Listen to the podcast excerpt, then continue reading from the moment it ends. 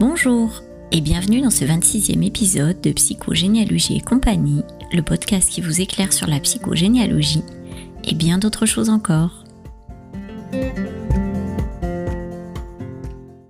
Dans cet épisode, pour poursuivre la réflexion entamée dans l'épisode précédent qui traitait de la rencontre amoureuse, je vous apporte quelques éclairages au sujet de l'influence de notre histoire familiale dans notre vie de couple. Tout d'abord, un petit mot sur le contexte socio-historique qu'il est important d'avoir en tête lorsqu'on se penche sur l'histoire des couples de sa famille. On ne fait pas couple aujourd'hui comme on faisait couple au temps de nos ancêtres. Au cours des siècles précédents, le couple se constituait à travers le mariage, qui était lié à des intérêts sociaux, économiques, religieux ou familiaux. La question de l'amour ne se posait pas, on se mariait avec la personne choisie par sa famille, l'idée étant que l'amour viendrait après, ou pas. Et bien sûr, pas question de se séparer. C'est ainsi que certains et certaines de nos ancêtres ont passé toute leur vie avec un partenaire qu'ils ou elles n'aimaient pas, situation qui peut souvent venir éclairer les infidélités et secrètes filiations des histoires familiales. Avec le mouvement romantique du XIXe siècle, a commencé à émerger l'idée du mariage par amour, qui s'est répandue progressivement en France tout au long du XXe siècle, grâce aux changements sociaux et à l'émergence des mouvements féministes. Parallèlement, avec l'assouplissement de la réglementation sur le divorce, qui avait été longtemps interdit ou limité à des cas très particuliers, les couples ont commencé à pouvoir se séparer, même si le divorce est longtemps resté honteux dans certaines familles, notamment en raison du poids de la religion. Mais même si aujourd'hui nous nous engageons en couple par amour et non plus par obligation familiale, il n'en reste pas moins que l'histoire familiale influence largement notre vie de couple. Premier éclairage. Nous avons tendance à reproduire les modèles de couple de notre famille, et particulièrement celui de nos parents, puisque c'est celui à partir duquel nous avons construit notre toute première vision du couple. Le fonctionnement du couple de nos parents, qu'ils se soient profondément aimés toute leur vie, qu'ils aient vécu des relations de type fraternel sans sexualité, qu'ils aient été en permanence dans le conflit tout en restant ensemble, ou qu'ils se soient séparés dans la violence, influence notre manière d'être en couple. Ce modèle est d'ailleurs lui-même en lien avec celui de nos grands-parents.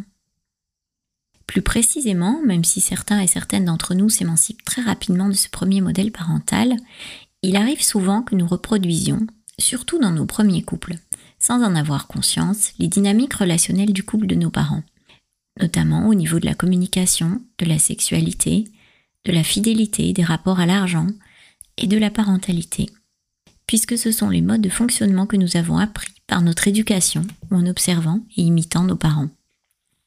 Dès notre enfance, nous avons été imprégnés des représentations et croyances familiales par rapport au couple. Celles transmises par nos parents, mais aussi parfois nos oncles et tantes ou nos grands-parents. Ces croyances qui sont transmises à travers le mythe familial peuvent concerner l'engagement dans le couple, comme par exemple des croyances du type le mariage c'est à la vie, à la mort, ou les modes de fonctionnement du couple, par exemple au niveau de la communication, quand on s'aime, on se comprend sans se parler. Ou par rapport à l'argent. Quand on s'aime, on partage tout. Ou encore à la parentalité. Les enfants passent avant tout. Nous sommes aussi imprégnés des stéréotypes de notre famille concernant les hommes et les femmes. Je vous en ai déjà parlé dans les épisodes précédents. Avec des croyances comme par exemple les hommes sont tous infidèles ou les femmes, tout ce qui les intéresse, c'est l'argent. Et nous sommes également imprégnés de tout ce qui concerne la répartition des tâches dans le couple. On retrouve ici bien souvent le poids du patriarcat. C'est la femme qui s'occupe des enfants et qui fait la cuisine, c'est l'homme qui ramène l'argent à la maison et qui s'occupe de la voiture. Je caricature, mais cette répartition des rôles au sein du couple est souvent celle qui a existé dans les générations précédentes. Et malgré le mouvement d'émancipation de la femme, nous avons hérité de nombre de ces stéréotypes, parfois sans même nous en rendre compte. Certaines de ces croyances familiales peuvent être verbalisées et d'autres perçues par l'enfant à travers des comportements ou des dynamiques relationnelles qu'il observe au sein de sa famille. Elles influencent notre manière de percevoir notre partenaire, nos attentes et nos schémas de comportement dans le couple. Plus globalement, le roman familial, ce récit romancé de l'histoire de la famille dont je vous ai parlé dans l'épisode sur les transmissions invisibles, influence la vie de couple. Que vous a-t-on raconté sur les couples de la famille? Dans les familles où les hommes ont toujours été infidèles, la femme peut avoir des difficultés à faire confiance à l'homme, et avoir une attitude suspicieuse qui entrave le bon fonctionnement du couple. La relation de couple a-t-elle été pour les générations précédentes synonyme de souffrance? Ou inversement, y a-t-il un couple totalement idéalisé devenu un modèle dans la famille? On trouve dans certaines familles le mythe du couple parfait qui ne s'est jamais disputé et qui cache bien souvent en réalité de lourds secrets. Quels sont les schémas relationnels des couples des générations qui vous ont précédé? Dans certaines familles, les couples se sont construits autour d'un schéma victime-sauveur, dans d'autres un schéma dominant-dominé, ou encore parent-enfant. Si les couples de votre famille se sont séparés, que dit l'histoire familiale au sujet de cette séparation? Il arrive souvent que le roman familial véhicule des jugements assez durs quant au divorce. Quand le divorce de l'arrière-grand-mère a été vécu comme une honte par la famille, ou quand l'abandon du grand-père a créé un véritable traumatisme familial, il arrive que les couples des générations suivantes ne s'autorisent pas à se séparer, malgré leurs différends et dépérissent dans la relation conjugale. Par loyauté familiale, nous reproduisons les modèles de couple de notre famille avec leurs travers, et nous respectons les règles implicites ou explicites de notre famille par rapport à la vie de couple. Mais il arrive aussi que le couple se construise en opposition aux modèles familiaux. Par exemple, je choisis un homme qui n'a aucune ambition professionnelle et qui adore les enfants, par réaction à l'absence des pères dans ma famille ou je choisis une femme qui s'investit à fond dans sa carrière professionnelle, qui a de l'ambition, car j'ai trop souffert de voir ma mère se morfondre à la maison avec les enfants. Mais finalement, faire l'inverse du couple de ses parents, c'est toujours faire en référence à un modèle. Et cette option du contre-modèle peut aussi être encombrante dans la relation. Par exemple, décider de ne pas se marier car nos parents ont divorcé peut être dommageable pour le couple si l'autre partenaire a besoin de cet engagement. Ou inversement, le choix de ne pas divorcer pour ne pas reproduire l'histoire de nos parents peut mener des couples à vivre de longues histoires de souffrance.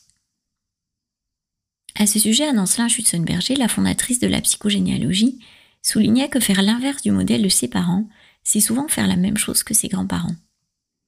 Et comme des identifications et fidélités familiales inconscientes sont à l'œuvre, il m'arrive régulièrement de rencontrer des femmes qui reproduisent exactement le couple de leurs grands-parents. Bref, vous l'aurez compris, l'enjeu de chaque couple va être de combiner et faire évoluer ces deux modèles familiaux pour trouver son propre modèle de fonctionnement qui respecte les besoins de chacun.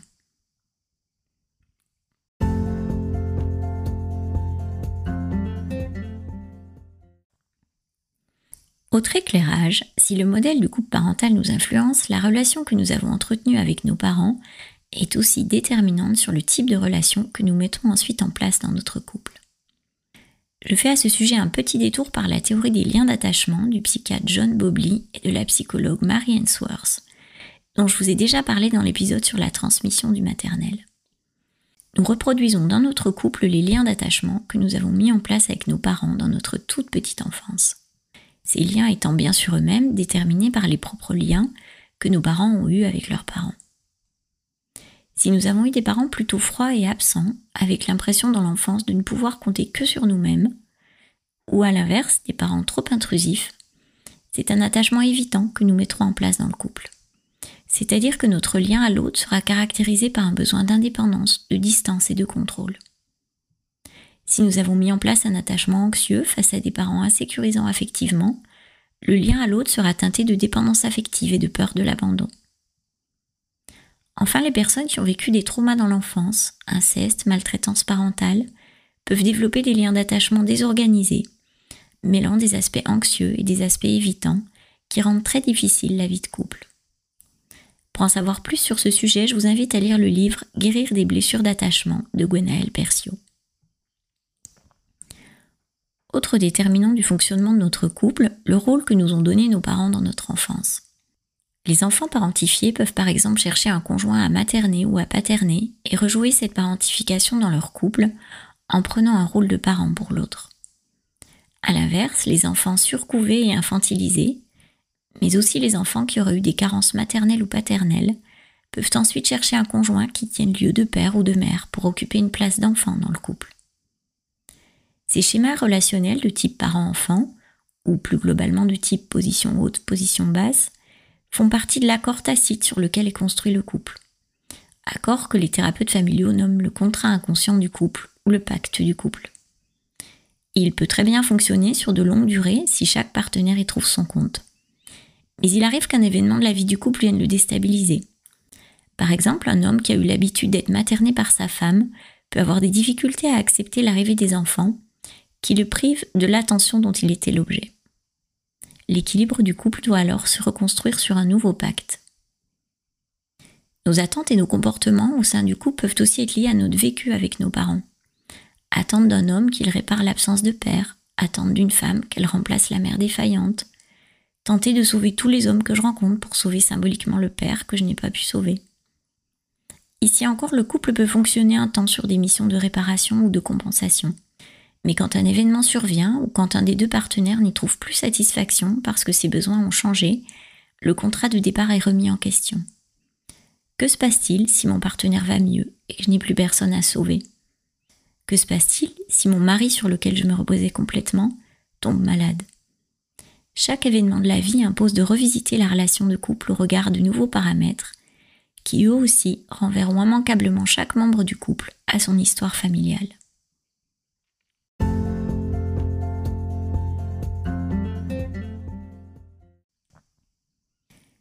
Thérapie familiale systémique apporte un éclairage intéressant sur l'influence de notre histoire personnelle et familiale sur la vie de couple.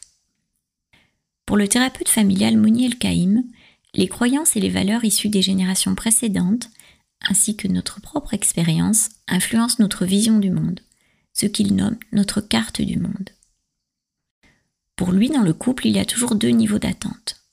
Premièrement, notre programme officiel, ce que nous attendons officiellement de l'autre dans le couple, comme par exemple des marques d'affection, la sécurité matérielle, un soutien moral. Et deuxièmement, notre carte du monde, qui est donc constituée de croyances profondément ancrées en lien avec notre histoire familiale, comme par exemple si un homme m'aime, il va forcément m'abandonner. Quand le programme officiel et la carte du monde sont contradictoires, le couple se trouve dans une impasse.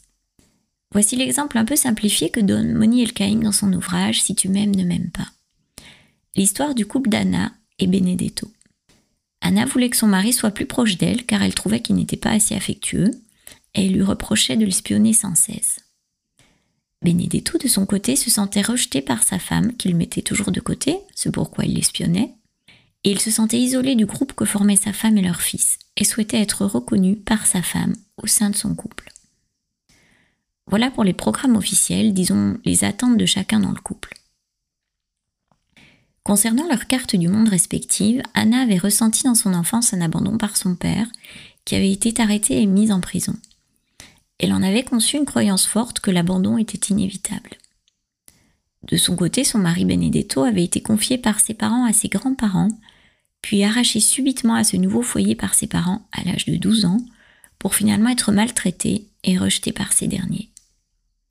Il en avait depuis la conviction qu'il serait toujours rejeté de chaque groupe familial dans lequel il était intégré.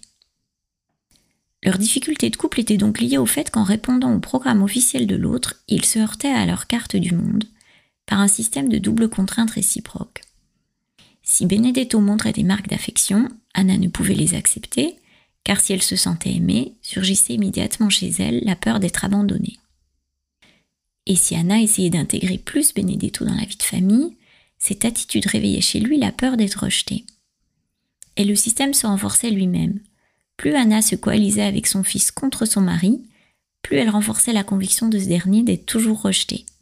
Et plus son mari, tenu à l'écart, l'espionnait, plus Anna le rejetait, ce qui lui permettait à elle de le tenir à distance et d'éviter la peur d'être abandonnée. Ici encore, on voit bien qu'un couple, ce n'est pas simplement la rencontre de deux personnes, c'est la rencontre de deux personnes qui viennent accompagner de tout leur système familial présent et passé et tout l'enjeu sera de créer un nouveau système au croisement de ces deux autres systèmes.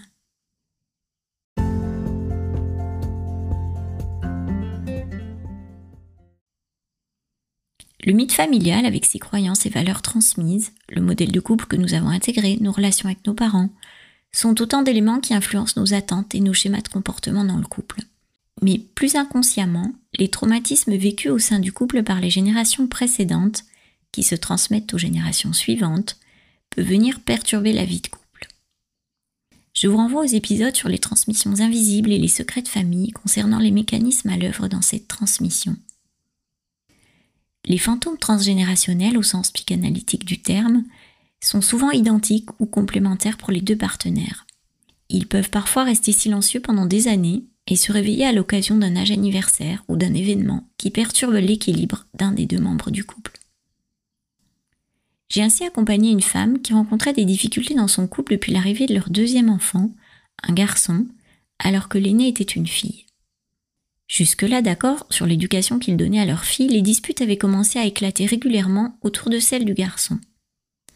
La mère que j'accompagnais reconnaissait qu'elle se comportait de manière totalement différente avec son garçon qu'avec sa fille, qu'elle était tout le temps inquiète de, manière maladive pour lui, ce qui la poussait à le surprotéger. Et inversement, son mari était extrêmement autoritaire avec son fils, alors qu'il avait été beaucoup plus souple avec sa fille.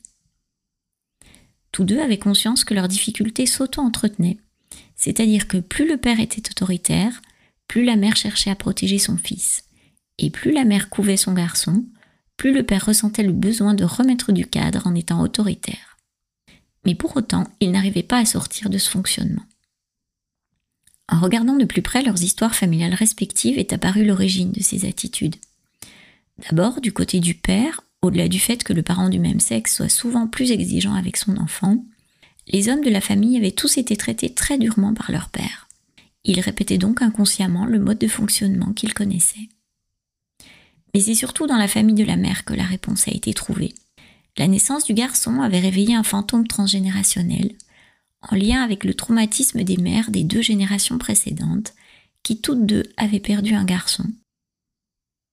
L'angoisse démesurée complètement irrationnelle que ressentait cette maman vis-à-vis -vis de son fils était en lien avec ce traumatisme.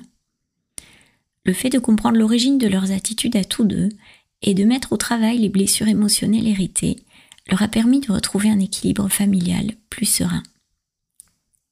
D'autres fantômes transgénérationnels peuvent se manifester dans la vie de couple, notamment ceux en lien avec les deuils non faits des maris ou des femmes dans les générations précédentes. Ils se manifestent par exemple par des peurs complètement irrationnelles d'être abandonnés, qui se réveillent à un certain âge de la vie, qui correspondent bien souvent à l'âge qu'avait un ancêtre au moment du décès de son partenaire. Ces fantômes sont propres à chaque histoire familiale et concernent tous les traumas non dits et les secrets émotionnels au sujet du couple, de la parentalité, de la sexualité et du rapport à l'argent.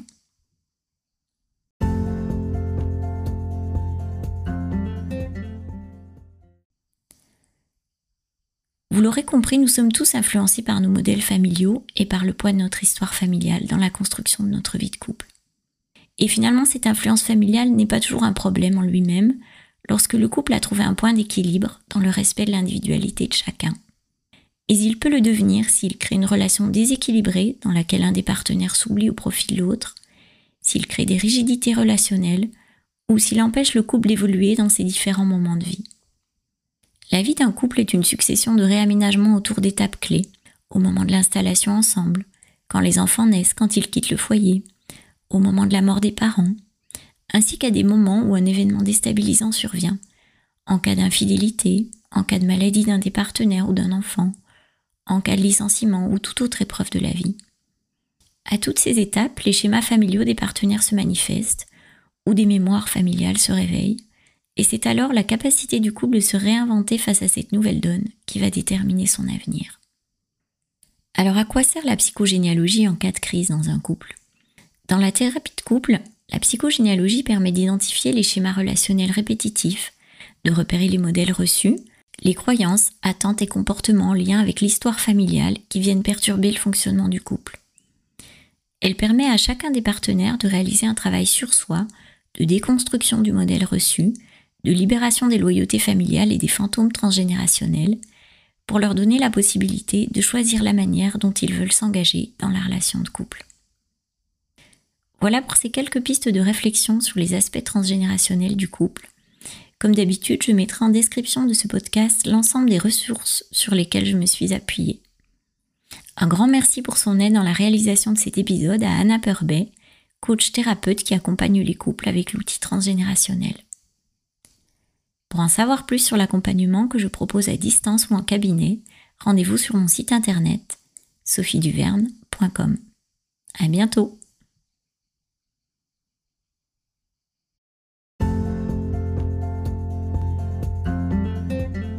Si vous avez aimé ce podcast, dites-le avec des étoiles et abonnez-vous pour le recevoir dès sa sortie.